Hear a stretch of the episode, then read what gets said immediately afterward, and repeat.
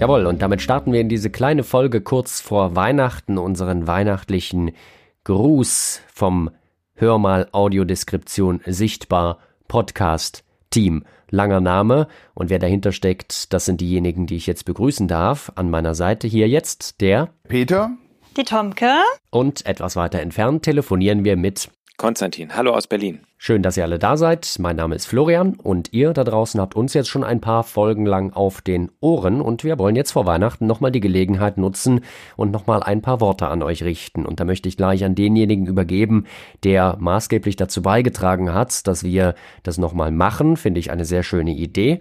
Konstantin, du warst der, der das vorgeschlagen hat. Ja, genau. Also ich wollte die Chance nochmal nutzen oder wollte, dass wir die Chance nochmal nutzen, ähm, uns nochmal be zu bedanken bei den Hörerinnen und bei den Hörern und bei allen Personen, die diesen Podcast unterstützen und das Projekt. Wir machen es ja immer so, dass wir am Ende der Folgen sagen, dass wir immer dankbar sind für Feedback, für Verbesserungsvorschläge, für Kritik, für Anregungen, für neue Ideen. Und wir meinen das nicht nur als Phrase. Und das Schöne ist, dass unsere Hörerinnen und Hörer das auch nicht als Phrase nehmen, sondern wir bekommen ganz viele Mails, wir bekommen ganz viele Rückmeldungen, äh, Dinge, die wir noch verbessern können, aber auch ganz viele äh, Ideen, was man noch so neue Projekte, an neuen Projekten starten kann und, und auch viele Leute, die uns äh, sich einfach nur bedanken und sagen, dass es ihnen was gegeben hat. Und das ist für uns super toll, weil das immer das Zeichen auch ist, dass ähm, das eine Resonanz hat und dass wir das auch äh, weitermachen wollen. Und gerade bei mir ist es zum Beispiel so, ich hatte mit dem Thema Inklusion relativ wenig zu tun. Ich kannte mich bei Themen wie Blindheit, Taubheit, Rollstuhl, hier bei dem Interview von Peter mit dem Christoph, Rollstuhlbasketball, hat mir im Prinzip, ich kannte es nur in der Theorie, aber nicht so lebendig, wie es dann mir erzählt wurde. Und ähm, das ist irgendwie total toll, wie schnell man in so ein Netzwerk auch reinkommt und so merkt, die Person kennt noch die, die hat noch die Person als äh, Idee, als Interviewpartner. Und das ist sehr, sehr schön, dass, dass wir da so ein Netzwerk aufbauen und viele Leute sich dadurch auch gegenseitig kennenlernen. Und genau, wir hoffen, dass es genauso weitergeht. Also die letzten Monate fand ich sehr erfolgreich. Und dabei geht es mir nicht darum, dass es möglichst viele hören, sondern es geht darum, dass die Leute, die es hören, einfach mit Freude hören, dass die einen Spaß daran haben und dass die irgendwie merken, dass die bei was mitwirken. Und genauso geht es uns nämlich auch und wir hoffen, dass es noch sehr lange so weitergeht. Und äh, an dieser Stelle auch schon mal vielen Dank an alle, die sich unseren Gesprächen gestellt haben. Haben ja auch die anderen beiden mitgestaltet. Wie ist euer Eindruck bisher? Ein halbes Jahr Podcast haben wir jetzt. Wir haben ähm, ziemlich viel Resonanz bekommen, ziemlich viele Abonnenten, mehr als wir gedacht hätten, ehrlich gesagt. Ähm, wie geht's euch so nach dem halben Jahr? ich wollte gerade Peter den Vortritt lassen. Peter lässt mir den Vortritt.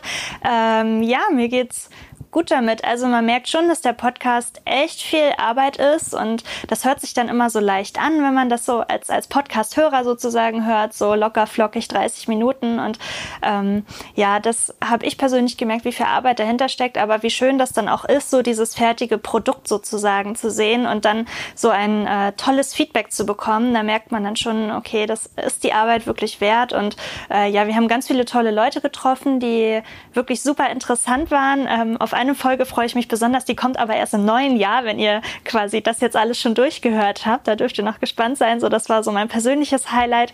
Ähm, da verrate ich jetzt aber nichts weiter. Und ähm, da folgen hoffentlich noch ganz viele tolle andere Erlebnisse und das fand ich sehr, sehr schön und das freut mich bis jetzt, dass wir das so ähm, alle auf unsere Art immer machen können jetzt. Ja, und ich ähm, habe ja selber erst eine Folge ähm, selber gemacht mit einem, ähm, mit dem Christoph, den ich schon sehr, sehr lange kenne. Und habe aber auch sehr, sehr viel Spaß dabei gehabt. Das war für mich nur wirklich auch eine Sache, mal wieder mit Christoph zu reden. Man, man hat sich sonst nur noch über Social Media ausgetauscht und jetzt ist man mal wieder im Gespräch. Und ich freue mich auch, dass das ähm, viele Leute gehört haben, denn die Rückmeldungen darauf waren auch in, in meinem persönlichen Account sehr, sehr viel. Und der Christoph ist auch stark verwurzelt in der Szene als Rollstuhlfahrer und in einem Verein in Berlin, der groß ist in der Inklusion. Und der hat auch unheimlich viel Feedback gekriegt, dass diese, diese Strahlkraft da ist. Das macht mich froh. Ich bin auch sehr dankbar, dass wir äh, das so gut geschafft haben, unser Ziel, was wir ja so ab März uns vorgestellt haben, in diesen Podcast einzugießen und das dann auch umzusetzen. An dieser Stelle auch von mir ganz lieben Dank an euch, dass ihr mitgemacht habt und äh, äh, also an euch Mitstreiter, die jetzt hier neben mir beziehungsweise in Berlin per Telefon zugeschaltet sind. Und äh, vielen Dank, dass ihr euch da auch so reingehangen habt. Freue mich auf viele neue Folgen und äh, vielen Dank auch an alle Hörerinnen und Hörer. Und das ist eigentlich, glaube ich, auch schon die Essenz, die wir nochmal mit dieser kleinen Folge geben wollten. Und jetzt wollen wir noch ganz kurz vorstellen, was wir uns jetzt im Dezember vorgenommen haben, denn wir haben uns alle nochmal zusammen äh, bemüht, ein paar kleine Fragen, die uns so über die Zeit gekommen sind, die wir gesammelt haben, zusammenzustellen und wir haben daraus einen Audio-Adventskalender entwickelt. 24 Türchen, 24 Fragen. Manchmal ist es so, dass äh, vielleicht einzelne Fragen nicht ausreichen, um eine komplette Podcast-Folge daraus zu machen, aber deswegen sind sie trotzdem nicht weniger interessant und wir wollten sie stellen und haben sie auch gestellt und heute geht's los mit unserem Audio-Adventskalender Türchen 1. Ich darf mich schon mal bedanken fürs Zuhören und gebe gerne aber auch nochmal das Wort an meine Mitstreiter, die ebenfalls fleißig mitgewirkt haben. Ja, ihr Lieben, ganz vielen lieben Dank fürs Hören, für euer ganz tolles Feedback und auch an alle ähm, ja, die, die das teilen und weitertragen. Und das hätten wir immer gar nicht so gedacht, wie viele den Podcast jetzt doch so kennen, wenn man mit dem einen oder anderen ins Gespräch kommt. So Mensch, der sagt dann auch, ihr habt ja einen tollen Podcast und habe ich ja mal gehört und das ist total interessant. Und da dachte ich dann auch teilweise so, huch, wie hast du denn jetzt davon gehört? So, und das finde ich wirklich schön, dass ihr das auch so fleißig teilt. Ganz, ganz lieben Dank dafür und auch an alle, mit denen wir bisher Gespräche führen durften. Ganz vielen lieben Dank, dass ihr ja so offen seid und offen wart und so tolle Gesprächspartner wart. Tja, jetzt haben schon zwei Leute Danke gesagt. Ich schließe mich an, aber dann hau ich doch mal die Aufforderung hinterher. Macht weiter so. Hört zu, teilt und erzählt. Liebe Grüße, danke. Genau, und dann schließe ich mich einfach nur äh, nochmal an und wünsche allen Hörerinnen und allen Hörern alles Gute für das nächste Jahr. Ähm, ich hoffe, ihr kommt gut durch den nächsten Monat. Es ist ja eine etwas schwierige Zeit, aber ich hoffe, dass ihr trotzdem eine schöne Weihnachtszeit habt, eine schöne Vorweihnachtszeit und dass ihr auch alle gut und gesund ins neue Jahr kommt und dass wir dann ein tolles Jahr 2021 erleben. Ich glaube, damit ist alles gesagt. Vielen Dank vom Team von Hörmal Audiodeskription, vom Sichtbar Podcast Team. Bleibt gesund und auf bald. Tschüss. Tschüss. Tschüss.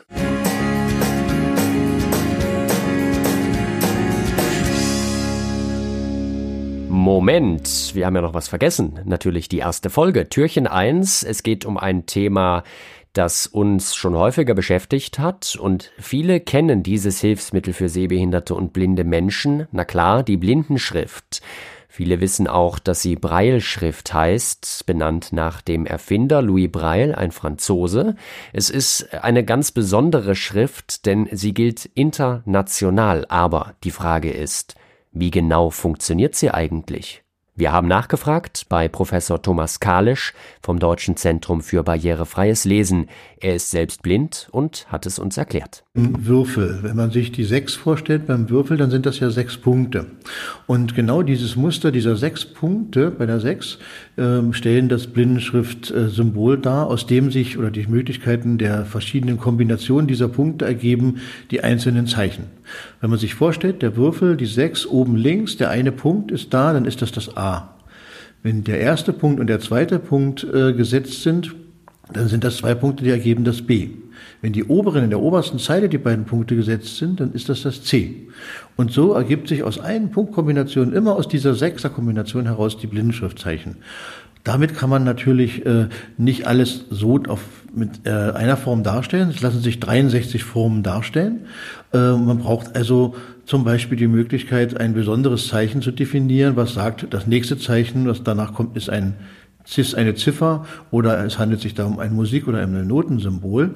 Und äh, so gesehen gibt es dann Kombinationen und Ankündigungszeichen in Blindenschrift, aber es basiert immer wieder auf diesen sechs Punkten, äh, die so groß ja auch angeordnet sind, dass man sie mit der Fingerkuppe gut ertasten kann. Das war dem Erfinder der Schrift Louis Braille sehr wichtig, dass man schnell und einfach durch einen Fingerwisch äh, in der Lage ist, mit der Fingerkuppe das zu ertasten an Informationen, äh, was man lesen kann. Man hat früher auch überlegt, ob man nicht auch Blindenschrift die Buchstaben, wie wir sie kennen, für sehende Menschen, ein A äh, zum Beispiel oder ein B darzustellen. Aber das dauert viel zu lange, diese Punkte zu ertasten. Mit so einer Sechser-Kombi, da einmal rüberwischen, weiß ich, da ist ein Punkt links oben, da weiß ich, das ist ein A. Viele denken bestimmt, dass alle Blinden Blindenschrift lesen können. Das ist aber nicht der Fall. Man muss es also gelernt haben, zum Beispiel in einer Blindenschule. Und es benötigt auch eine Menge Konzentration und natürlich Fingerfertigkeit, Breilschrift lesen zu können. Es gibt noch eine Variante der Breilschrift. Das wollten wir auch noch wissen von Professor Thomas Kalisch. Denn es gibt eine sogenannte Vollschrift, wo jeder Buchstabe einzeln geschrieben ist. Und dann gibt es noch eine Variante, die nennt sich Kurzschrift. Was hat es damit denn auf sich? Die Blindenschrift kann man ja jetzt nicht größer oder kleiner beliebig machen. Bei der Finger muss es ja ertasten können. Und damit äh, ergibt sich, der, äh, die Menge an Text ist damit natürlich sehr, sehr umfänglich. Also Punktschriftbücher sind ganz schön dick. Und ähm, deshalb haben sich die blinden Menschen selber eigentlich in den letzten 200 Jahren da was ausgedacht dazu. Sie haben das nämlich wie so eine Steno-Schrift. Sie haben sich Kürzungen ausgedacht. Da gibt's in Deutschland ganz, ganz viele Kürzungen und ein aufwendiges Regelwerk, was man Schritt für Schritt erlernen kann. Und das verkürzt den Text etwa um ein Drittel. Das heißt, wenn ich also ein einzelnes A schreibe, dann heißt das ganz alleine stehend nicht nur A, sondern heißt es aber. Oder steht der Buchstabe B alleine da, dann heißt es bei. Oder das Wort, der Buchstabe D heißt, das heißt der Artikel das. Und äh, so kann man eine große Kürzungsmenge erreichen. Man kann damit äh, schneller lesen und man kann aber auch schneller schreiben, weil man auch diese Schrift natürlich dann ins Papier prägen kann, zum Beispiel mit der Blindschriftmaschine in der Schule, um schnell sich Notizen zu machen. Ich habe mein ganzes Studium mit dieser Maschine und mit diesem Schreiben zugebracht und ich bin heilfroh gewesen, dass ich diese Kurzschrift nutzen konnte, um mir schnell Dinge aufzuschreiben. Vielen Dank an Professor Thomas Kalisch vom Deutschen Zentrum für barrierefreies Lesen für die Beantwortung dieser Fragen in unserem Sichtbar Adventskalender Türchen 1. Und morgen, ihr wisst Bescheid, Türchen 2 steht auf dem Programm. Bis dann, macht's gut.